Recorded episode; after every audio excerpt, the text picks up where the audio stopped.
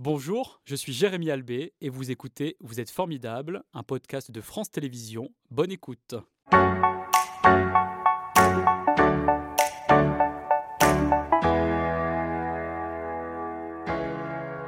Xavier, merci d'être euh, avec nous. Vous êtes habitué de ce plateau êtes formidable puisque les saisons précédentes, vous veniez en tant que chroniqueur pour partager euh, votre passion pour euh, l'horticulture. Aujourd'hui, je le disais, vous êtes directeur d'exploitation au lycée horticole, paysage et environnement de Dardilly, également au centre de formation de promotion horticole à Écully. Quand avez-vous eu envie de transmettre tout simplement cette passion pour l'horticulture? Déjà, la passion de la plante, la passion du végétal est venue jeune, puisque mhm depuis enfant, en fait, je me suis passionné pour les plantes. Et puis, en fait, ça, ça a permis, et c'est d'ailleurs aussi pour ça que je suis dans l'enseignement, c'est que ça a permis de faire décoller mon parcours scolaire. Étant collégien, j'étais un collégien euh, assez médiocre, en fait. Mhm. Et à partir de, cette euh, direction, à partir du moment où j'ai trouvé mon chemin, ma voie à travers le végétal, la nature, euh, et que j'ai rejoint l'enseignement agricole, puisque je suis un produit de l'enseignement agricole aussi, eh bien là, j'ai commencé à, voilà, à m'épanouir, à avoir des bons résultats. Et et puis, euh, au bout d'un moment, euh, au-delà du bac, euh, je me suis dit que j'étais dans mon, dans mon domaine et que je pouvais transmettre. Et quelle est la formation que vous avez suivie alors? Oui, alors j'ai fait un, lycée agricole dans le Loiret. Euh, au départ, j'avais euh, été dans un bac techno production animale. Mhm. J'étais loin de l'horticulture. Euh, c'est venu par une expérience personnelle, un été où je suis parti en Allemagne en bénévole. Et ensuite, je suis revenu là et je voulais absolument faire de l'horticulture. J'étais mordu de plantes depuis longtemps et j'avais trouvé ce métier qui consistait à faire pousser des plantes, à en vivre. Et, et j'ai voulu être horticulteur. Donc j'ai intégré un BTS en production horticole à Perpignan à l'époque. Et, et, de là est, est née une envie, une vocation d'enseignement. Alors, puisque vous êtes un mordu de plantes, euh, quelle place occupent-elles dans votre vie, ces plantes?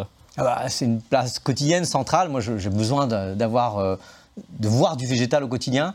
Euh, une journée sans être au milieu des plantes, dans les serres ou dehors, c'est une journée malheureuse. Mhm. Et donc, ben, c'est vraiment une, des compagnonnes ou des compagnons, je veux dire, quotidiens avec les végétaux. Mhm. Et, c'est ça qui m'a aussi rapproché des, voilà, de l'idée d'enseigner.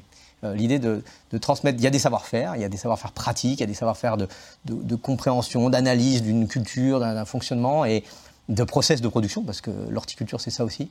Et euh, j'ai voulu les transmettre, et puis euh, je suis resté enseignant quelques années, et puis après, j'ai j'ai pris cette, cette, fonction de directeur Et vous avez la passion dans la passion, notamment puisque vous êtes orchidophile. Pourquoi vous les aimez? Alors là, c'est l'étrangeté de la plante D'ailleurs, c'est souvent c'est les orchidées qui m'ont attiré vers l'horticulture. En fait, au départ, c'est une passion pour une plante spécifique euh, parce que je l'ai trouvée étrange, parce qu'il y avait quelque chose de d'étonnant, presque de sensuel autour de cette plante-là. Et passionné par cette plante-là, je me suis intéressé à sa culture. Et passionné de sa culture, je me suis intéressé à l'horticulture. Et quel regard vous portez sur la nature? Alors c'est un regard quasiment, euh, j'exagérerais en disant quasiment religieux. Euh, c'est de l'ordre du paganisme, c'est-à-dire qu'à un moment donné, et je pense que l'humanité a besoin, et c'est un sujet aujourd'hui d'actualité, c'est de revenir vers le, vers le végétal, de revenir vers le monde naturel et de, de savoir qu'on en a toujours fait partie. Et euh, au milieu d'une forêt, au milieu, sur une montagne, on se sent euh, faire partie de quelque chose. Mhm. Et... Depuis combien de temps vous faites euh, partie donc, de cet établissement qu'on a évoqué tout à l'heure et que, qui vous tient à cœur d'ailleurs hein? Alors là, je suis dans, c'était ma neuvième rentrée. Hein. je suis dans ma neuvième année euh, à, Dardilly et Cully. Euh, mais en fait, je suis dans l'enseignement agricole depuis 2002. Mhm. C'est un établissement euh, historique, je le disais tout à l'heure dans le sommaire, puisque le premier cours gratuit d'horticulture a été créé en 1787 par l'abbé François Rosier sur le site des pépinières royales de Vèze. comment on, vit finalement cette transmission aujourd'hui, alors qu'on sait qu'on s'inscrit comme ça dans l'histoire? Alors, ce qui m'intéresse, c'est que vous parlez de gratuité. Et je pense qu'il y a un lien à travers l'histoire entre cette histoire de la gratuité de l'enseignement et l'enseignement public aujourd'hui. Mhm. Et je pense que là aussi, on est habité d'une vocation, c'est celle de transmettre, celle de transmettre des techniques, euh, un métier particulier, mais c'est aussi l'idée que euh, l'enseignement puisse être une chance pour tous. Et euh, à travers cette gratuité originelle, eh bien, on retrouve les valeurs aujourd'hui de l'enseignement public. Et quelles sont les formations diplômantes que vous proposez alors aujourd'hui? Alors elles sont, elles sont nombreuses puisqu'il euh, y a les formations euh, lycée et puis les formations adultes et apprentis. On mhm. parlera peut-être plus en détail tout à l'heure. Oui. Mais aujourd'hui, on propose des formations en production horticole au niveau bac pro, des formations en aménagement paysager, bac pro et BTS, des formations en commerce, vente de végétaux. Alors aujourd'hui, ça s'appelle Univers du jardin et de l'animalerie également. Et donc on forme des, des, techniciens supérieurs dans le commerce des produits du jardin. Et, pour conseiller ensuite les clients dans les jardineries, hein, c'est ça Exactement. Alors, mhm. ce n'est pas le seul devenir de ces jeunes hein, qui peuvent aussi devenir commerciaux itinérants pour des enseignes de distribution de matériel agricole ou des choses comme ça. Quelles sont les, quelle est la vision que vous avez des métiers de l'horticulture? Alors, c'est un métier qui est en train de se refonder complètement. Euh, parce que l'horticulture aujourd'hui fait face à des défis environnementaux, dont on parlera tout à l'heure peut-être, mais aussi à des défis commerciaux. Mhm. Euh, depuis quelques années, on peut dire à peu près depuis les années 2010, il y a un réengouement pour le faire soi-même, le être au jardin. On voit les émissions de jardinage se multiplier, on voit un, engouement du, du, grand public pour euh, son petit bout de jardin ou son balcon ou ses mhm, plantes. Mhm. Donc il y a un retour à cette nature de proximité, à cette nature de chez soi. À ces jardins partagés aussi. Par exemple aussi. Et aussi, et ça c'est très nouveau, et c'est une lame de fond dans l'horticulture euh, au sens commun, au sens voilà, du grand public, c'est que euh, le jardin, le, plant de tomate, par exemple, est un facteur, un média social. Mhm. C'est un facteur de, euh, de, faire du social, de faire du lien entre soi. Et ça enthousiasme, évidemment, parce que c'est vrai qu'on prend plaisir à partager son plant de tomate qui est en train de pousser avec ses amis euh, et sa famille.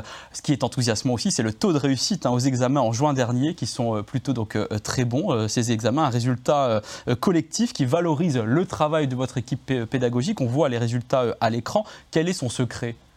Alors ça, le secret, c'est le secret de l'enseignement agricole aussi. Alors, il n'y a pas de secret. Euh, c'est ce que clame l'ensemble de la communauté éducative. C'est mhm. des, classes pas trop grosses, euh, un taux d'encadrement assez important et des jeunes qui euh, voient le sens de ce qu'ils apprennent. Et ça, ça permet de fédérer et de, donner envie à ces jeunes de mhm. continuer et de, voilà, de faire un peu d'effort. Et est-ce que l'apprentissage de ces métiers a évolué? Alors, il a beaucoup évolué pour les raisons dont on parlait tout à l'heure, c'est-à-dire l'impact, l'empreinte de, des problèmes environnementaux qui mhm. euh, questionnent aussi ces métiers. Et puis, euh, on a un public un peu qui a évolué euh, à destination de ces métiers, qui requestionne ces métiers, et on doit s'adapter pour enseigner à produire autrement. Alors ça, c'est un grand mantra dans l'enseignement agricole. Euh, depuis euh, quelques années, on développe des plans enseignés à produire autrement parce que l'enseignement agricole a pris conscience qu'il fallait accompagner un changement. Et vous, vous avez euh, développé d'ailleurs un projet novateur d'agrivoltaïque. Il vient de voir le jour hein, l'hiver dernier. En quoi consiste-t-il? Alors, c'est un projet qu'on a porté sous l'impulsion de la Compagnie nationale du Rhône et avec mhm. le Conseil régional également. en fait, on a créé de toutes pièces une plateforme expérimentale pour tester cette technique qui est encore jeune en fait hein, de l'agrivoltaïsme. Donc en fait c'est quoi? C'est de profiter de la présence des panneaux solaires pour euh, faire de, cette, euh, de ces structures un, outil. On va protéger les cultures, comme on le voit ici, euh, on fait de l'ombre, mhm. mais pas que. Euh, ces structures, elles sont là pour porter un ensemble d'outils qui permettent de protéger et d'améliorer les conditions de la culture. On va développer un peu plus encore l'établissement public qui est doté d'un centre de formation et de promotion horticole, cette fois-ci donc situé à Écully. Quels sont les domaines de compétences et d'expertise qui sont enseignés là-bas? Alors d'abord, il faut dire que c'est le centre dans lequel on forme les apprentis et les formations adultes. Mhm. Donc c'est par rapport au lycée de Dardy, où c'est plutôt les lycéens, les étudiants en voie initiale. Oui. Euh, donc là, nous formons les, apprentis et les adultes. Les apprentis beaucoup sur les métiers du paysage. Euh, et euh, les adultes, il y a de la formation horticole, dans le sens production horticole. Il y a de la formation en aménagement paysager également. Mhm. Et puis, on, a ouvert à euh, d'autres champs plus larges autour du paysage. On va jusqu'au bachelor maintenant en, paysage. Et, c'est ouvert à tous les publics adultes? Oui, c'est-à-dire qu'on accueille beaucoup de gens en reconversion, hein, des mhm. gens qui ressentaient une perte de sens dans leur métier, qui à un moment donné veulent revenir à la nature, on en parlait tout à l'heure, à cet appel de la nature, et euh, qui veulent trouver un métier où ils ont une forme de liberté à travers l'idée d'être entrepreneur. Nous, nous formons beaucoup de maraîchers, et notamment des maraîchers bio, puisque nous avons un brevet professionnel de responsable d'exploitation en mhm. agriculture mhm. biologique, donc très orienté sur le maraîchage bio, et nous remplissons deux promotions par an de ces euh, BPROA maraîchage bio. Et vous avez deux serres à Dardy et Écully qui sont donc les vitrines hein, évidemment des savoir-faire euh, pratiques des apprenants. Quelle place occupe-t-elle au sein de votre établissement? Eh bien, c'est l'entreprise école en fait. C'est-à-dire qu'on a deux sites, hein, c'est plus que deux serres finalement, parce qu'on peut parler de plusieurs unités de serres. Mais en fait, c'est là où les jeunes ont, on rencontre la première interface avec le métier. On n'est pas seulement dans l'apprentissage d'un geste, on n'est pas seulement dans, des travaux pratiques. On est dans le concret, dans le résultat surtout. Voilà. Et en fait, mm-hmm. le travail de ces jeunes, il doit avoir un sens. Et c'est pour ça qu'une exploitation de lycée agricole, elle commercialise, elle produit pour commercialiser des produits qui doivent avoir une qualité professionnelle. Et en fait, euh, j'appelle ça moi le ruissellement de l'exigence. C'est-à-dire qu'à un moment donné, quand nous, nous avons une exigence vis-à-vis de nos, partenaires commerciaux, là, les framboises que vous avez sur le plateau, mhm. on doit les mhm. vendre à des grossistes, à des, à, des, professionnels du végétal. Et donc, on attend et on apprend à nos jeunes un geste professionnel. Voilà, pour le transmettre, euh, évidemment, euh, le jour où ils auront la chance eh bien, d'être en activité euh, au sein d'une entreprise. L'automne vient de débuter. Est-ce que vous avez des conseils à nous donner sur à la fois les soins qu'il faut apporter à son jardin d'ornement et puis également dans le potager? Alors là, c'est le moment, par exemple, dans le jardin de planter les vivaces. Euh, pour tout ce qui est arbre, arbuste, ça me paraît un peu tôt, parce que le sol est très sec. On a vécu quand même un été où la pluviométrie était assez inégale. C'est plutôt novembre en général Oui, voilà. Et puis on a un septembre qui est assez chaud, euh, donc on va attendre un peu pour les mhm. arbres, les arbustes. Là, on va être sur les vivaces, on est sur l'ornement. Et puis le potager, on, recommence là, parce qu'il y a tous les légumes d'hiver qu'on va pouvoir installer. Euh. C'est aussi une, saison du potager que l'automne. Très bien, merci pour ces quelques conseils. Vous restez avec nous. Il est temps de passer à présent à l'envers du décor. Xavier, vous êtes un passionné, évidemment. Vous êtes bien ancré dans la région maintenant en ayant votre activité professionnelle depuis 9 euh, ans au sein de ce euh, lycée euh, horticole et centre de formation. Quel est le lieu dans lequel vous aimez vous ressourcer? Alors, quand on n'a pas beaucoup de temps pour aller loin, parce que des fois, les week-ends, il faut aussi s'occuper des serres, euh, bah, un, petit, un petit tour euh, dans la Zergue. Là, cet été, on emmenait pas mal les enfants pour se baigner. Mhm. Euh, donc, ça permet d'être pas très loin et d'avoir une jolie rivière. Je trouve que voilà, la vallée d'Azergue est un, un, bel endroit et cette rivière que la Zergue est une jolie rivière qui est encore on y voit encore des pêcheurs à la mouche, on voit encore, voilà, c'est mhm. une rivière qui a encore une belle qualité. Avec des paysages préservés. Et des paysages à peu près préservés. Mhm. Il y a un autre lieu encore dans lequel vous vous sentez bien? Oui, là c'est quand on a un peu plus de temps, donc on peut aller. Moi j'aime bien le Vercors, c'est un mhm. endroit voilà, qui est chargé d'histoire déjà, euh, et puis qui est euh, voilà d'une nature encore préservée. Il y a des endroits un peu sauvages encore. Comment vous qualifiez votre lieu de vie au ah. quotidien? Alors Souvent, je réponds, je dis c'est par nécessité absolue de service. Pourquoi je dis ça? Parce qu'en fait, ça c'est un terme administratif. J'ai la chance d'avoir un logement de fonction parce que bah, mon, travail fait que je dois être présent. Les plantes, il ne faut pas les abandonner, même lorsque l'établissement est fermé. Voilà. Et donc, du coup, bah, je suis logé sur place, mais ça a des avantages. C'est facile, c'est confortable. Euh, mais euh, ça fait que bah, le travail est quotidien juste sous la mmh, fenêtre. Mmh, mmh. Et puis, on n'est pas très loin de la 6, alors c'est un, bon, un lieu qui a aussi ses inconvénients. Bien sûr. Quelle est la première chose que vous faites le matin? Ah ben, j'ai la chance d'avoir deux enfants. Mhm. Et donc, c'est toujours la fanfare le matin. Il faut réveiller tout le monde et préparer tout le monde pour aller à l'école. Et les fantaisies qui égayent justement votre vie? Eh ben, je m'amuse bien à venir ici, par exemple. on est d'accord. Et nous, on prend plaisir à vous recevoir. Qu'est-ce qui vous fait le plus rêver?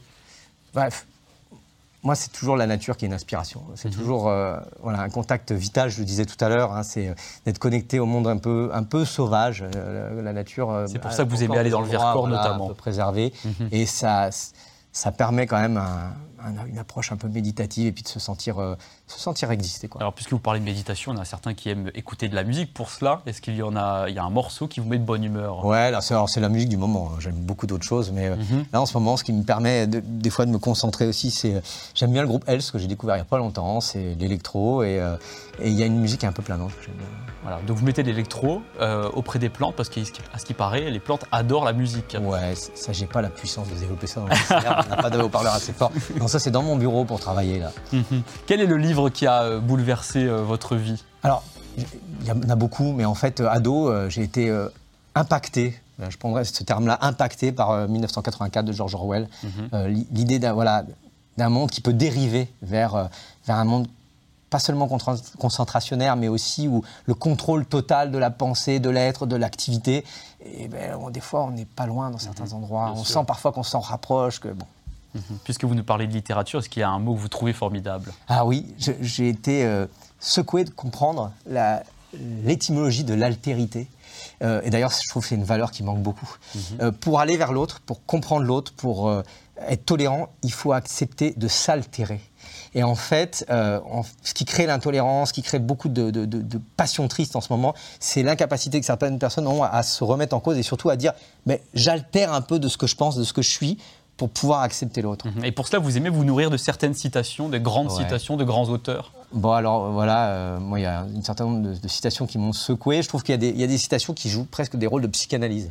Alors, euh, il y en a plein qui me viennent en tête, mais il y en a une que j'ai retenue, euh, alors que je vais dire très partiellement. Euh, euh, le, finalement, la, perfection agit à l'état de repos. Ça, c'est Stig Lagerman qui, dit ça. D'ailleurs, peu de temps avant de se suicider. Donc, on, a quelqu'un qui est quand même en, prise avec une, une, réflexion sur soi.